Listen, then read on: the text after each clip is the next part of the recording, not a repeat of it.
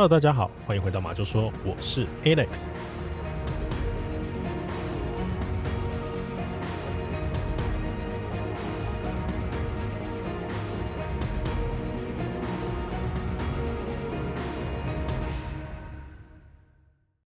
今天大家一定觉得很奇怪啊，为什么开头啊就只有我的声音，没有这个 Stanley 的声音啊？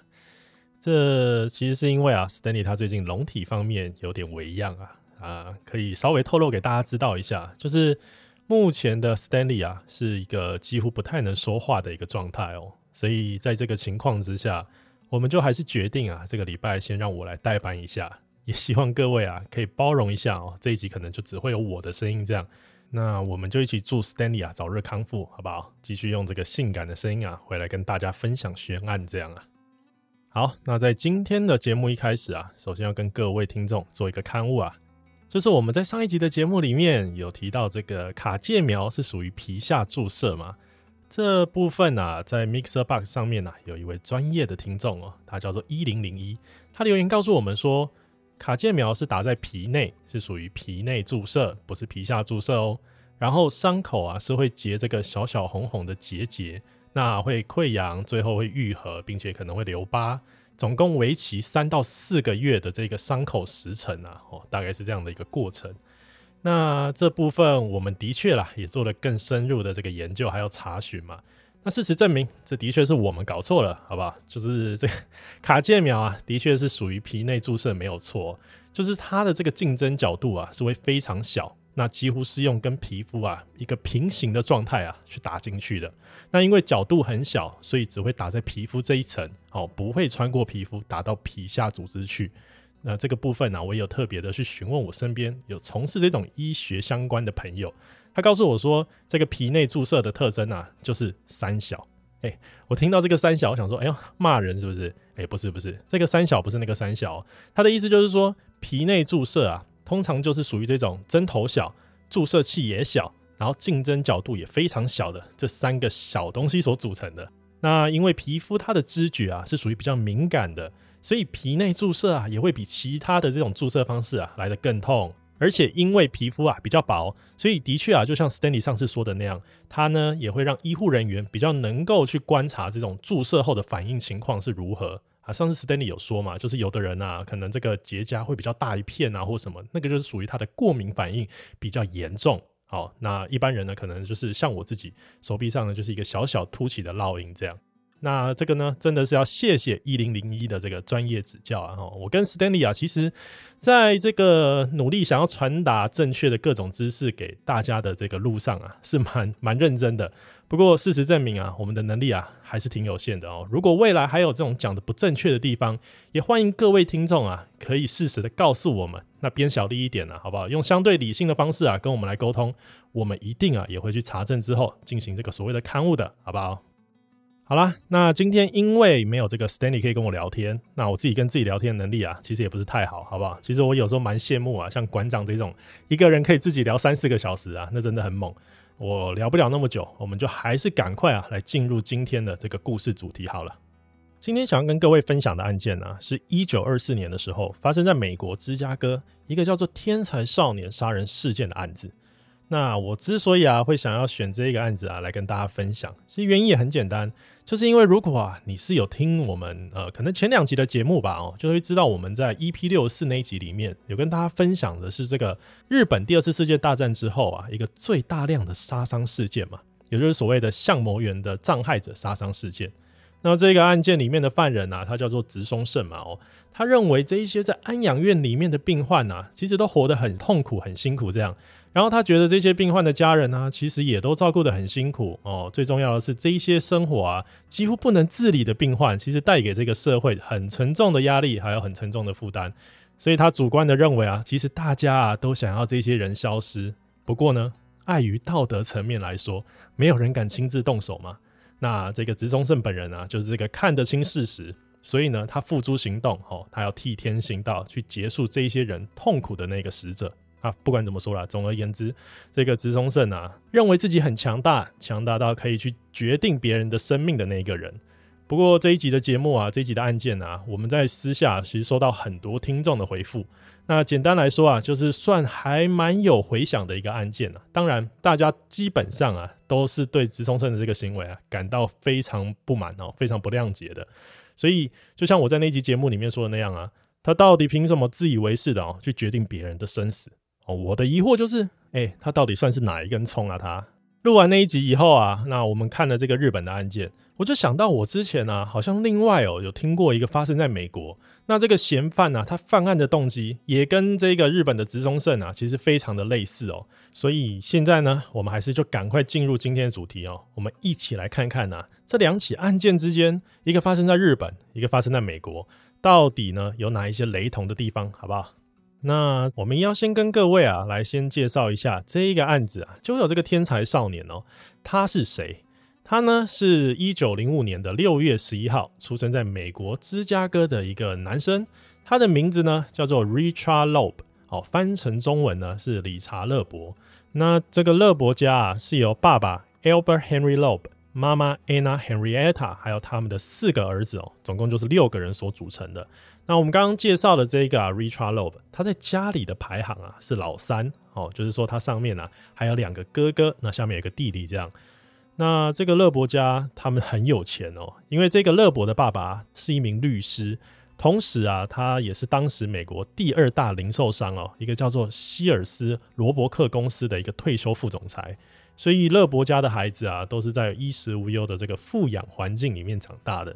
不过这四个男生里面啊。我们刚刚说的这个 Richard Loeb 就是小勒伯，然后他又是长得最帅，然后最聪明的那一个。这照片我们这一次会同步更新在马厩说的 IG 哦，大家有空可以去看一下，真的蛮帅的。这个聪明的部分啊，要说到他在小学的时候啊，他一路求学的阶段哦，都是在跳级的过程中啊来度过的。比如说，可能同年级的小朋友啊，就还在学什么一二三四五的时候，他可能就已经在背九九乘法表。然后可能啊，别人家的小孩啊，还在那边学 A B C 哦，甚至还在学单字的时候，他就已经可以用很流利的句子在跟家人对话了。这样，而且最扯的是哦，有可能别人家的小孩啊，还在看佩佩猪的时候，他就已经把整套福尔摩斯的小说啊，全部都看完了。那也就是因为他这么会读书，这么有天分，好，所以在这个 Richard Loeb 好小勒伯他十四岁的那一年，别人家的小朋友啊，都还在准备可能读国中吧。他竟然就已经高中毕业了，十四岁哦。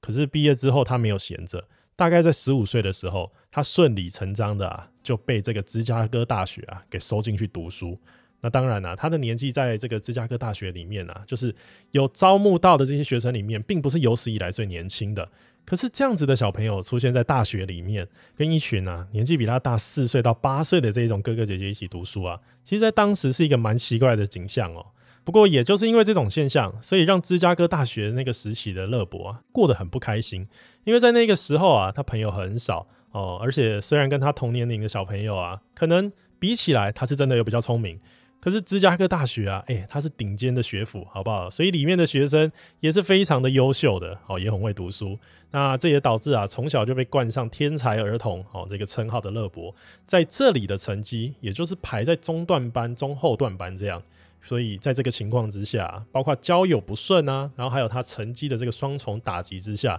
勒伯啊，在他读完大二的时候，他就决定把他转学转到密西根大学啊去就读。那说到这边，虽然对勒伯来说啊，离开那个顶尖学校哦，就是芝加哥大学嘛，他在二零二零年的全美大学排行榜里面其实是排在第六名的哦，就是一个非常顶尖的学校。那这个密西根大学听起来虽然好像弱了一点。可是它还是一个全美排名大概在二十五、二十六名左右的一个大学，也就是说，虽然呢，勒博啊看起来像是降转了，不过他的这个智力啊，还有学业啊，他的这个成绩啊，还是碾压了同年级，不要说同年级啦，碾压了大他四岁、五岁的这一些所有的大哥哥们，好吧，就碾压了很多人。所以，请大家不要误会了，就像我们前面说的那样，这个勒博啊，他依然是一个学霸中的学霸，好不好？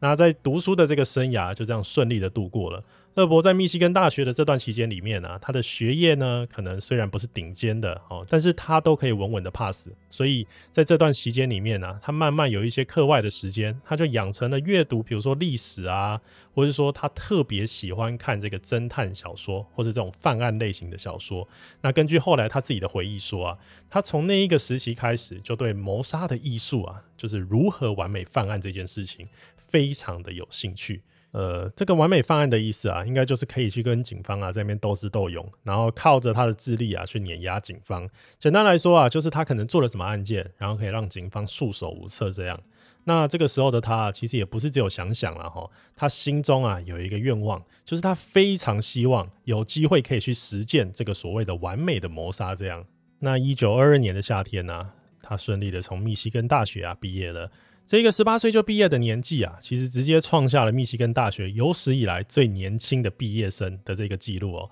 那在这之后的他，打算回到芝加哥大学的法学院，去那边呢钻研他喜欢的历史，还有一些法律相关的研究生的课程嘛。哦，毕竟他自己的爸爸就是当过律师的人嘛。那在一九二三年的秋天啊，勒伯他回到了芝加哥大学啊，准备去开始读书。不过，也就是这一趟回来读书的决定啊。呃，接下来直接改变了勒伯啊，他的人生哦，因为回到这边的他啊，很快就跟三年前一样，在芝加哥大学这里啊认识的一个人重新联络上，他叫做里奥波德。那大家啊一定会很疑惑啊，这个里奥波德到底是谁哦？怎么会突然出现在这个故事里面，而且又说是可以改变勒伯后来一生的一个关键人物？好，那我现在就来好好的介绍一下这个里奥波德哦。里奥波德呢，他的本名哦叫做 Nathan Leopold Jr. 他是一个啊，在一九零四年的十一月十九号出生在美国芝加哥南部的一个天才儿童。他的出生背景啊，跟勒伯实在是非常的相似哦。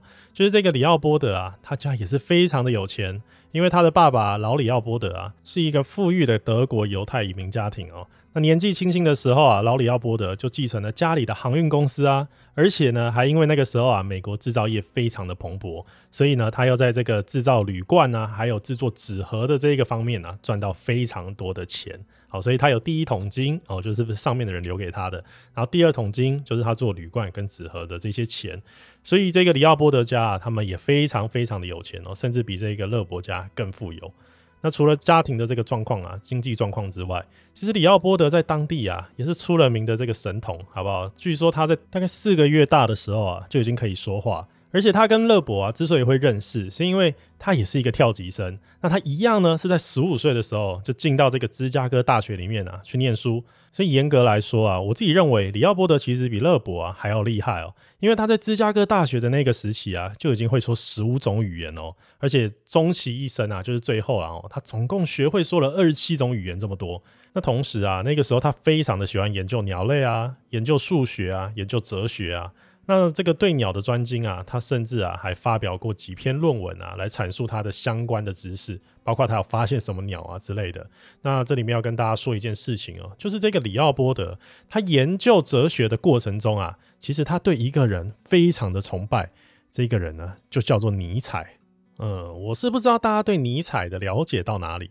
可是对我自己来说好了，我以前只知道尼采啊，他是一个哲学家，然后呢，他写过很多，比如说比较优美的经典名言哦，相信这个大家应该有听过啦，例如什么。那些不能杀死我的，都会使我更加强大。那这个就是尼采写的嘛。然后还有这个尼采啊，他是属于比较忧郁的那一种，算是哲学家，呃，也算是文学家吧。不过这里要跟大家啊分享的，并不是尼采他曾经写下过哪一些东西，而是尼采啊，他有一些很重要的主张哦。比如说，他主张超人说，他主张权力意志，还有永恒回归的这一些说法。那有兴趣的听众啊，可以自己去查询一下啊，因为。今天我们只会把重点放在这个所谓的超人说的这个主张上面。那这个超人说呢，就是尼采啊，他认为人类之所以啊会依赖社会这个东西去定义一些所谓的道德标准嘛，是因为大部分的人类都是弱者。那这些弱者啊，他不可能战胜强者的嘛。所以随着人类的社会演进，就变成很大一部分的弱者呢集结在一起，制定了一堆道德标准啊、社会观感啊，还有法律条文去限制强者的发展。所以尼采他就认为啊，超人就是那些不会去同情，也不会去遵循弱者制定的这些道德观的强者。简单来说，超人就是不同于一般人的人哦，他们勇于否定自己，那也勇于超越自己。那更重要的是呢，超人他不会吃世俗规范的那一套哦，他们有自己的超人社会。你也可以想象成是一种能力至上的社会啊。那在这个社会里面，弱者就应该要被淘汰。这样。那我不知道各位听众啊，你们听到这边啊，是不是跟我一样非常的不能认同这个观点哦？因为我自己觉得啦，社会是人组成的，没有错。那只要是物种啊，只要是人类啊，就不可能每一个人都一样嘛。那只要有比较，就一定有所谓的，比如说优劣胜败啊，有比较就有伤害。可是我还是觉得是要回归到人类为什么要组成社会？这组成社会难道是为了互相比较，然后互相进行淘汰吗？人类组成社会的初衷，不就是因为社会这个组织啊，为人类提供了安全性还有便利性，对不对？所以在相对原始的那个时代啊，如果一个人他独自落单在这个大自然里面，那生存几率啊，一定是很低嘛，可能遇到什么豺狼虎豹啊，就被吃掉了之类。可是，一旦、啊，聚落发展起来，那大家分工合作，互相保护啊，那互相呢，就比如说你种田，然后呢，我去做一些，比如说衣服或器具，那我们彼此交换，这一定可以让人类啊活得更长更久。哦，但是随着社会啊这个安逸的日子过久了，就好像真的会有一些人啊，把这一些呢都把它看成理所当然，就会开始觉得社会啊，哎呀不需要弱者哦，那那些弱者呢都是社会的毒瘤，占用社会的资源等等的，就像我们之前说这个相模原的这个障害者杀伤事件嘛。里面的这个植中胜啊，他也是这样啊。那现在的这个李奥波德啊，他受到尼采这个超人说的这个想法的洗礼之后，他观点也变得很像是这样哦。所以有着这样思想的他，在某个方面来说，跟我们刚刚说的这个勒伯啊，可以说是一拍即合。那因为这个李奥波德啊，他觉得自己是超人哦，他不受世俗这个弱者的法律规范，所以他想干嘛就干嘛。法律呢，只是针对弱者设立的。那同时呢，他也想要证明自己啊，身为超人的这种优越感。他要除掉那些所谓的弱者啊，然后去保障超人社会的这个存在还有发展。那另外一个方面呢、啊，勒伯呢，他则是想要实现自己梦寐以求的这个完美犯罪。他觉得自己这么聪明啊，一定可以躲开所有警方的追缉。他可以如同艺术家那样啊，完美的完成各种创作，然后留下经典的犯案记录还有过程。这样，那介绍了这么多，时间呢，马上就来到了一九二三年。这一年啊，现年十九岁的李奥波德，还有十八岁的勒伯呢，他们两个正式在一起了。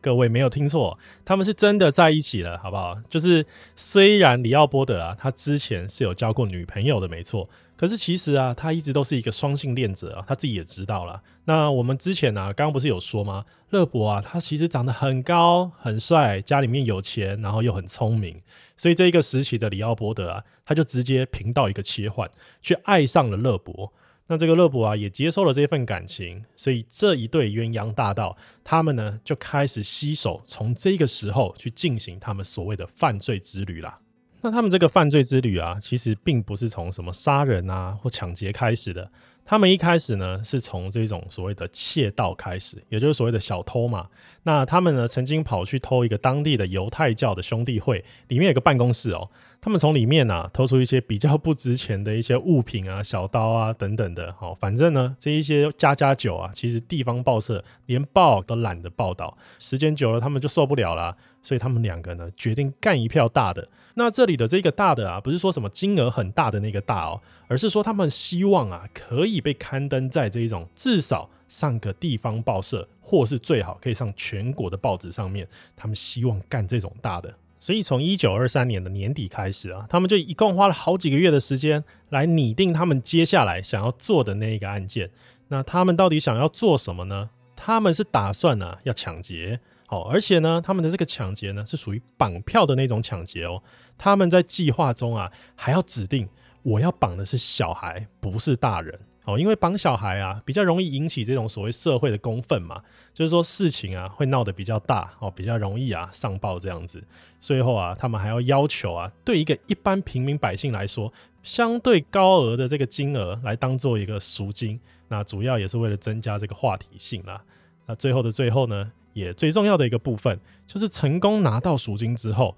他们呢要进行撕票的这个动作。所以啊，其实他们在这一个规划中啊，早就已经确立自己要做什么了。哈，他们就是要杀人嘛。那这个钱呢，我自己觉得啊，他们反正也不缺钱。这个赎金啊，只是为了让整个事件呢变得更扑朔迷离，哦，让人家以为他们是为了钱，然后要去绑架。结果殊不知啊，最后拿到这个钱对他们来说也没用嘛。他们家两家都这么有钱。那在一切的这个计划拟定好之后啊，他们在一九二四年的五月二十一号这一天，他们就开始用假名租来的一台 Willys Knight 威利汽车哦，就开始慢慢的沿着南芝加哥的街道啊开始行驶，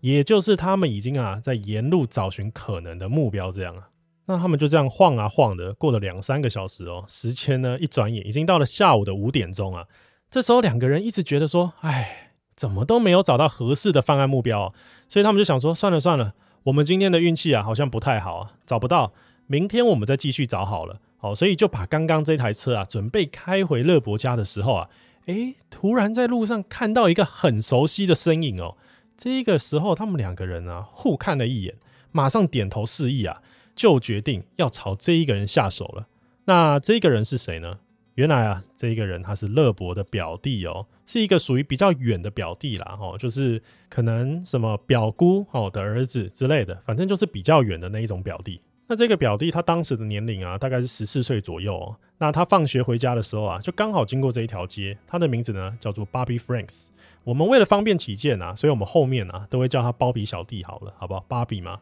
那这个包比小弟啊，是我们说勒伯的一个远房的表弟。可是他同时啊，他爸爸也是这个芝加哥非常有名啊、非常富有的一个钟表制造商，所以家境方面啊，可以说是非常好的。哦，这也是为什么李奥波德还有勒伯啊，一看到这个目标就会觉得，嗯，就是他了。哦，这是一个很重要的原因，因为他们打算开出来的金额啊，其实并不低。哦，那这个他们判断啊，也只有这个包比家的小弟啊，是绝对可以拿得出来的。那他们两个人呢，就把车开了过去嘛。他慢慢的把车窗摇了下来，就跟这个包比小弟说：“哎、上车啦，我们刚好要回家啊，反正同方向嘛，顺便载你一程好啦。”那这个包比小弟啊，他其实很有礼貌，他就说：“不用啦，我已经快到家了哦，再往前走两条街不就是我家了吗？所以我不用搭你们的车，我用走的就好。”那被拒绝的这两个人当然不会轻易放弃啊。这勒伯马上就跟包比说。哎、没关系啦，你先上车。我跟你讲哦，你昨天是不是买了一支新的网球拍？那你赶快跟我分享一下这支网球拍好不好用哦？如果好用的话，我也要买一支这样。结果原来是这个包比小弟他很喜欢打网球。那这个勒伯家啊，因为就住在包比小弟他家的对面，所以只要有空啊，他们两个其实常常一起去打网球。所以他们虽然关系很远，但是他们呢见面频率啊还算是蛮高的。那这个包比小弟啊，听到人家问他什么球拍怎样啊，哇，他整个眼睛都亮了，当然马上就上车啊。可是想当然啊，这一上车啊，他是再也下不了车了。哦，首先坐在前座的这个包比小弟啊，先跟他们分享了他的这支球拍啊，怎么样怎么样啊，哦，很好打啊什么的。然后又跟他们两个分享昨天自己啊，在学校的网球比赛里面啊，拿到什么胜利啊，哦，怎么样怎么样晋级了之类。结果没想到啊，一讲到网球，哇，噼里啪啦讲个不停，完全没有注意到，其实现在这台车啊，已经慢慢的开往郊区的地方。哦，他们的车子呢，在这个爱丽丝大道上面啊，越开越快。那同时呢，也离市区越来越远。那关系图跟大家说一下好了哦，就是现在这台车开车的是李奥伯德，哦，那坐在副驾驶座的，我刚刚说嘛，是这个包比小弟。后座的这个人就是他的表哥哦，也就是勒伯本人。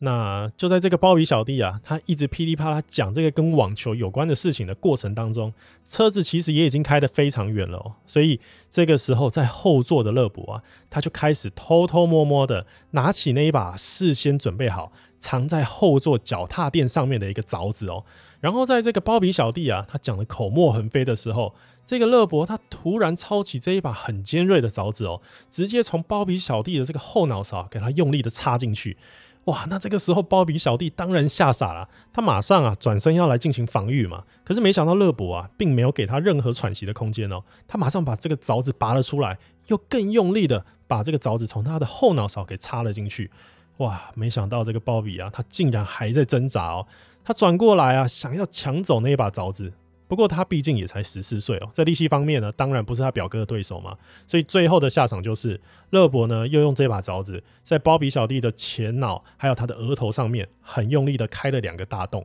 这个现场啊，就是一片狼藉，好不好？这我就不多叙述了，各位听众可以自行想象就好。那这个时候啊，车子其实也已经开到郊外了。那里奥波德呢，他就顺势的把车给停了下来。然后勒伯他下车以后啊，看到那个还在挣扎也还有意识的包比哦，他就很生气的把他从前座拖下来，在他的喉咙里面呢塞入了一块布哦，来防止他哭闹还有求救的这个声音。那最后呢，他撕下一大块的胶带贴住这个包比小弟的嘴巴还有鼻子。那过了几分钟之后啊，包比小弟啊，终于就断气了，那确定过世了这样子。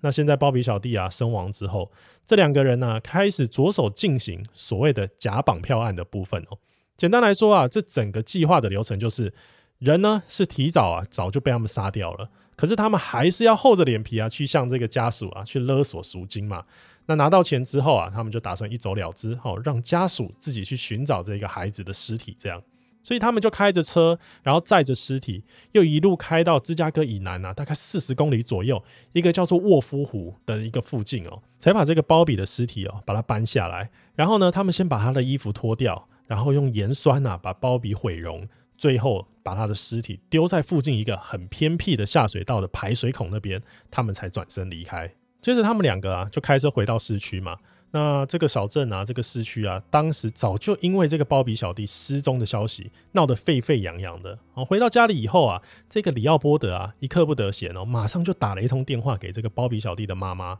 他告诉他妈妈说：“你的儿子啊，已经被我们绑架了。那从现在开始，你要拒绝跟警方合作。那等待我们接下来啊，会给你的一些指示啊，你来操作。如果顺利的话，我们就会把儿子还给你。这样，哇，那在挂掉电话之后。”又趁着月黑风高的夜晚呐、啊，这个里奥波德偷偷的把他们准备好的一封勒索信，把它放到包比家的信箱里面。那这封信啊，非常的特别哦。首先，它全部的文字都是事先啊用打字机打好的。然后，信中虽然是在进行所谓高达一万美元的这个勒索嘛，可是整体来说，它的语言啊，它的语气啊，是非常的有礼貌。而且最让人意外的是，这一封信的用字遣词非常的优美。这一看呐、就不像是一般的歹徒或是那种亡命之徒会有的语言能力这样。而且歹徒呢，他们还在这个信中啊设计了非常复杂的这个解谜，还有交付赎金的方法。这封信我们同时啊会把它放上马就说的 IG，请有兴趣的听众啊也可以稍微去看一下哦。你会看到哇，这个排列很整齐，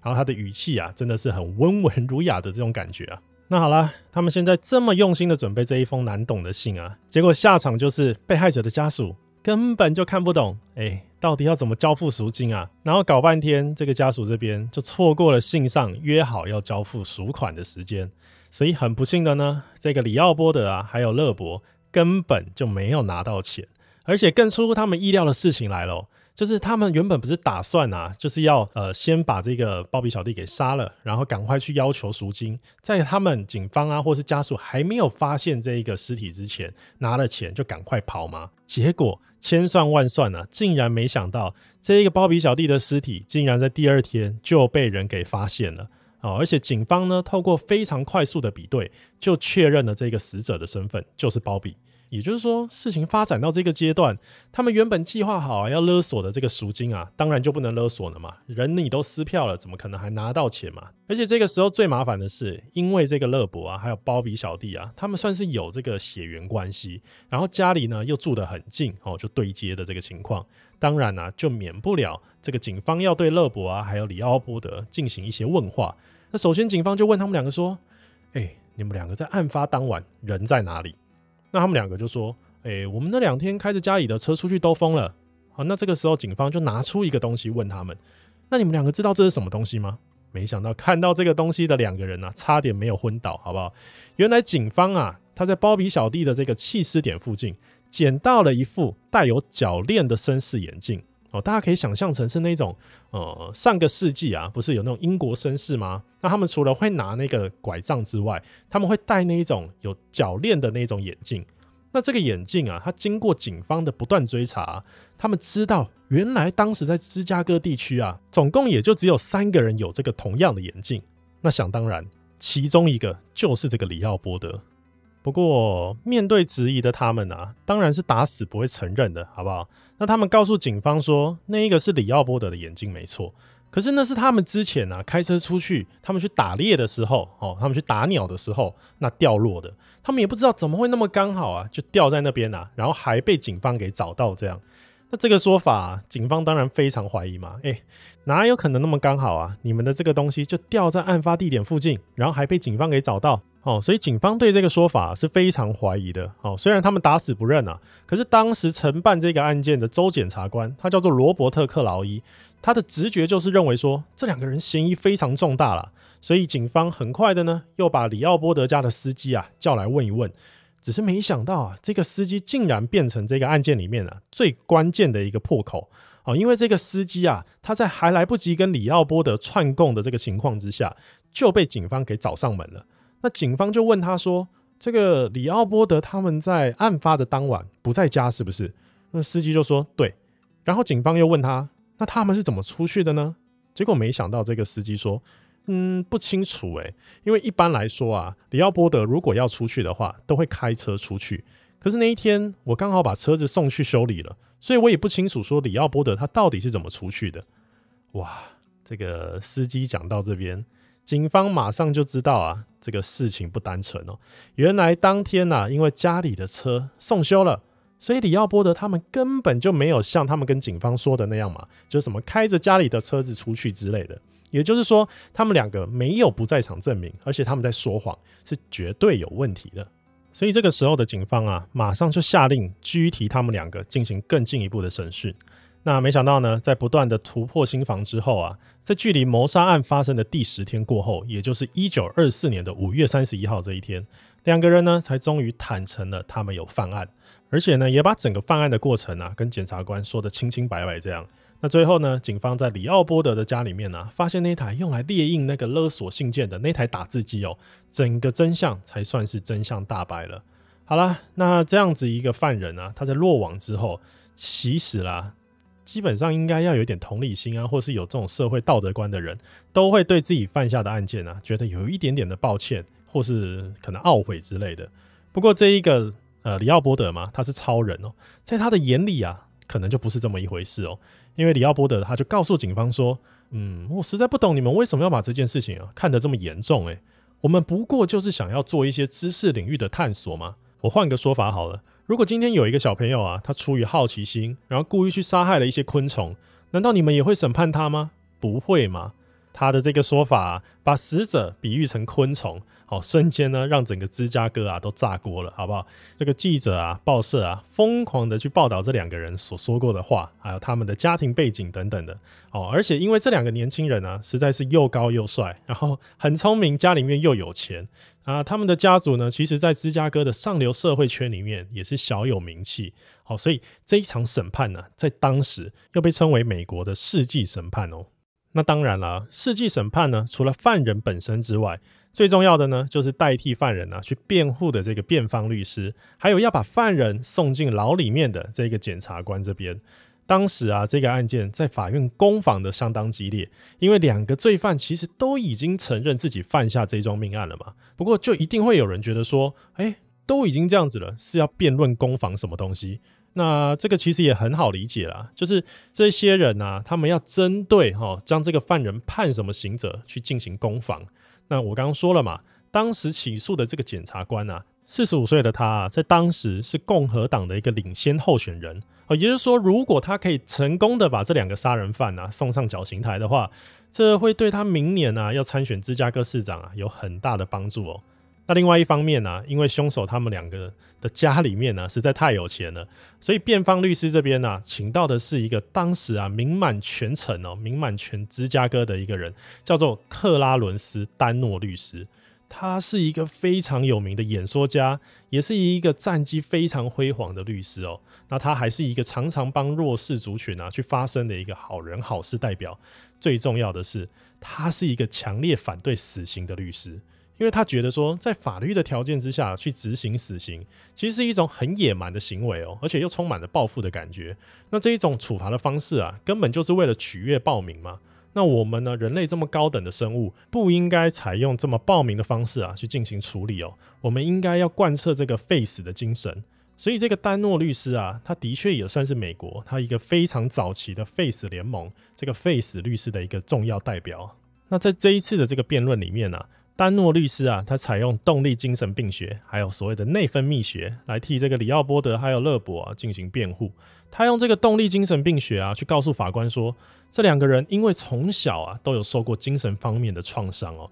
也就是这个李奥波德，他小时候曾经和自己的家教老师有过非自愿性的这一种呃性关系。那这个勒伯呢，也是因为家里啊他管教非常严格，所以他从小呢只可以不断的撒谎啊、逃避啊，那做事情呢对人啊都唯唯诺诺的这样，导致他们日后啊精神有所谓的不正常的这个情况。而这个动力病学啊，其实大意就是在说，人类在成年之后啊，所有的行为举止，所有每一个当下的判断呢、都是根据以前到现在的整个生长过程，还有成长的经历体验啊去做决定的。所以，我们不可以去苛责啊，现在这个做错事的个体哦，因为这就是人类，应该说这就是动物的本能。所以，丹诺啊，他觉得说，如果法院真的觉得啊，他们做错了事情，那要怪谁的话？那你是不是应该要把整个成长过程中去影响他们、带给他们负面能量、负面力量的人，全部都抓出来审判呢？那这个说法，听在这个检察官克劳伊的耳朵里面呢、啊，是觉得说这根本就是天方夜谭嘛，这就是硬凹嘛。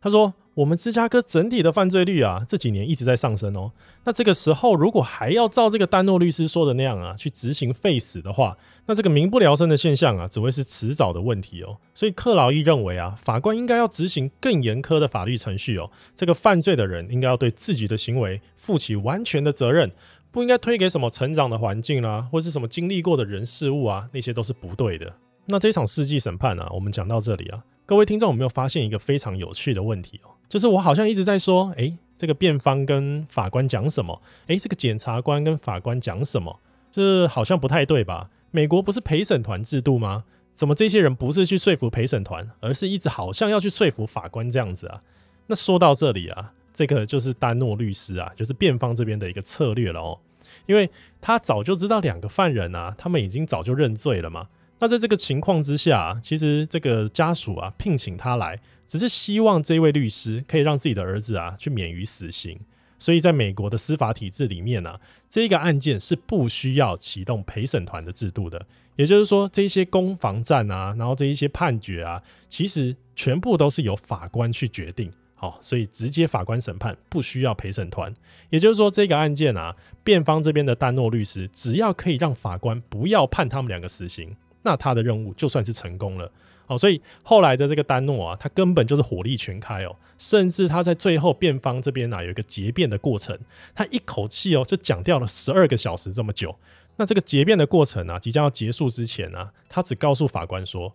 我们没有要逃避做错事情的责任，但是恳请法官大人呢认真的考虑定罪时候的三个因素。第一个是两名被告的年龄。”第二个是他们都已经亲自认罪了，他们的态度是好的。第三个呢是他们曾经受过这种精神状况、精神方面的创伤，请法官大人要好好的定夺。这样，那一切的攻防结束了，时间就来到了一九二四年的九月十号。总共经过四个月漫长的庭审之后，这个法官啊，他叫做约翰卡维利，他说考量到被告的这个里奥波德，他在犯案的时候只有二十岁。那这个勒伯呢，也只有十九岁，所以他认为啊，这个被告的年龄啊，其实过轻，好，不应该对他们处以极刑，所以最终呢，他因为谋杀罪名判决他们两个无期徒刑。另外呢，因为绑票案的部分，他则判决他们两个人九十九年的有期徒刑。而这一场判决啊，也堪称 Face 联盟啊最重要的一场战役哦，就是在那一个年代最重要的一场战役。因为丹诺律师的各种手段哦，让两个原本啊就应该被送上这个绞刑台的人啊，最后呢只变成无期徒刑定谳这样。那这当然啊，就是这个 Face 联盟很重要的一场胜利，不是吗？那这一起轰动一时的天才少年谋杀案哦，他在一九四八年的时候啊，也被拍成电影。那这个电影的名字呢，叫做《夺魂锁》。他后来也有被改编成其他电影啦，哦，包括一九九二年的《意乱情迷》，或是两千零二年的《数字谋杀》等等的。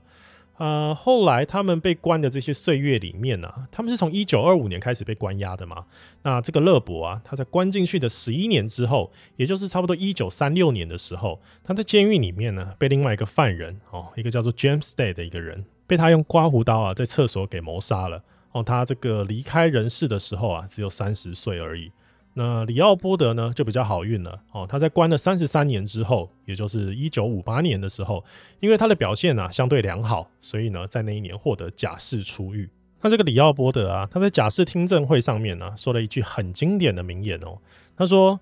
如果我足够幸运啊，能够重获自由的话，那我唯一想要做的就是努力变成一个谦逊的小人物。”哇！这个曾经啊以超人自居的李奥波德啊，竟然啊在假释听证会上面啊可以说出这样的话哦，这个让很多人相信啊他是真的被教化了，那真的改变了这样。那后来呢，他成功假释之后啊，他就移居到波多黎各这个地方。那在波多黎各大学里面呢，担任这个数学系的教授啊。那他后来还娶了一个经营花店的人啊当老婆这样。最后呢，他是在一九七一年的时候，因为心脏病的关系，所以才离开人世。他死亡的时候呢，也已经六十七岁了哦。好了，那今天的这起案件呢，大概就分享到这边了。不知道各位听众啊，觉得这两个天才少年啊，他们的理念，还有他们对于人生特有的这种理解哦，有什么看法哦？以我自己来说啊，我是绝对不会认同哦，比如说去什么杀掉这一种弱势族群啊，保留精英的这种说法。这原因其实也蛮简单的，因为。比如说，你想要杀掉的那个人呢、可能在你的眼里啊，可能是个废物啊，或者没有用的人。可是难保在别人眼里啊，他是一个非常有用啊，或者说他是家中的经济支柱啊，等等的。那我们换句话说好了啦，你以为自己啊是社会里面的精英吗？你觉得自己长得又高又帅又有钱？不过人外永远有人啊，哦，在比你有权有势的人面前、啊，你的那些聪明啊，你的那些比如说才貌等等的，诶，搞不好也输人家，那你不就变成一个该死的存在了吗？所以你到底凭什么哦说要去杀掉那些比你弱的人？又凭什么要以你为标准去衡量一个人的价值呢？对不对？